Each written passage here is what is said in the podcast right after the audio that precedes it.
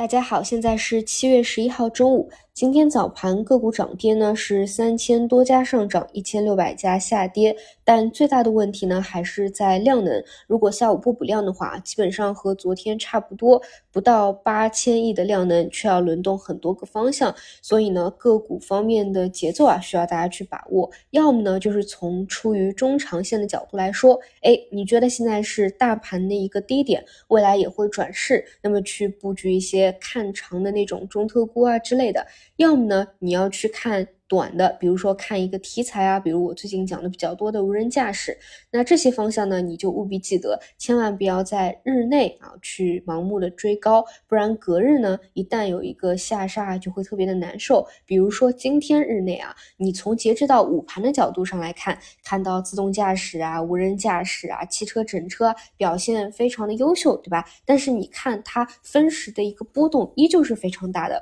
比如说周末除了无人驾驶的利好，但是呢资金特别卷啊，昨天早盘就给你先来了一个利好兑现啊，那么有一些小票反而是在。极度的拉升，但今天早盘呢，又给你一度砸到深水啊！临近午盘的时候，才有资金去做回捞。所以呢，我一直说，你看这些我比较了解的方向，给大家分享的比较多的方向，更多呢，更多是把握它的一个大趋势啊。至于日级别，尤其是在现在缩量的一个环境之下，实在是太博弈了，这个根根本是把握不住的。另外一个比较有特点的呢，就是半导体的存储芯片方向，这也是。是我讲板块方向里面提及频次可以说是最多的之一啊，也是半导体里面讲的最多的方向之一。那我一直比较期待呢，比如像存储啊，或者半导体的其他环节，有一天能够跟 AI 彻底的分离开来。之前记得三月份的时候啊，我一直就有这样的一个期待，但是事实上呢，是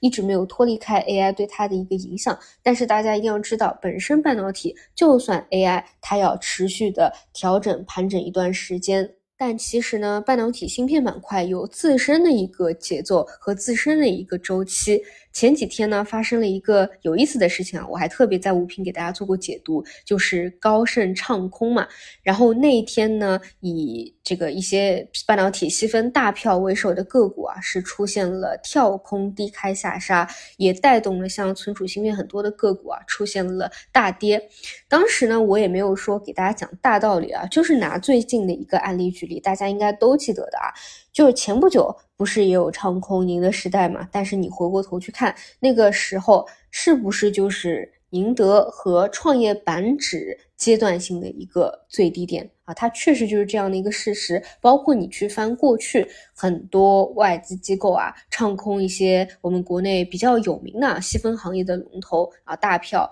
基本上啊有好多次。回过头去看，就是阶段的一个低点，所以今天存储起来呢，说实话我也并不意外，因为你去复刻前几周宁德的那个走势嘛，基本上那一波下跌以后盘了沉淀了几天以后啊，然后突然是不是有一天就是一个大幅度的放量起涨拉升，收复掉了那个被唱空下跌的一个失地。那么你去看这这两天的存储，基本上就是这样的一个节奏和思路了啊，不用去想过多基本面有没有变化，这个是一直以来讲的比较固定的一点啊，就没有发生什么变化。Q 三呢，意向可能全面有涨价，去库存呢基本可以完成，涨幅在百分之五到百分之三十不等。那么其中弹性更好的 HBM 啊，作为新技术啊，也是相对领涨的个股，之前都给大家讲过，主要呢是一个比较知名有声望的专。家啊，去聊到 HBM 未来的复合增长率会维持比较高，百分之七十增长的一个水平，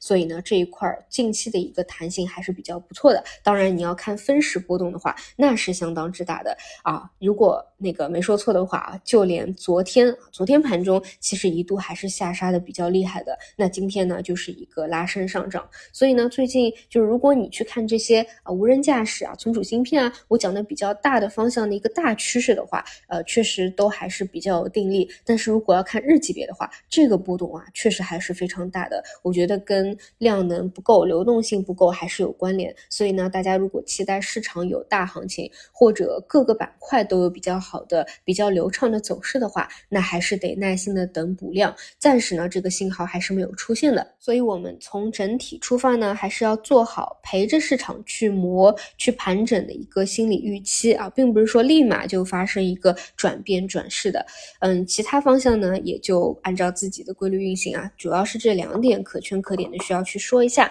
那么市场整体呢，虽然指数是拉涨了，但是要注意这是一个无量的环境，所以更多还是看盘整啊，不是看启动为主。好的，那么我们就晚上再见。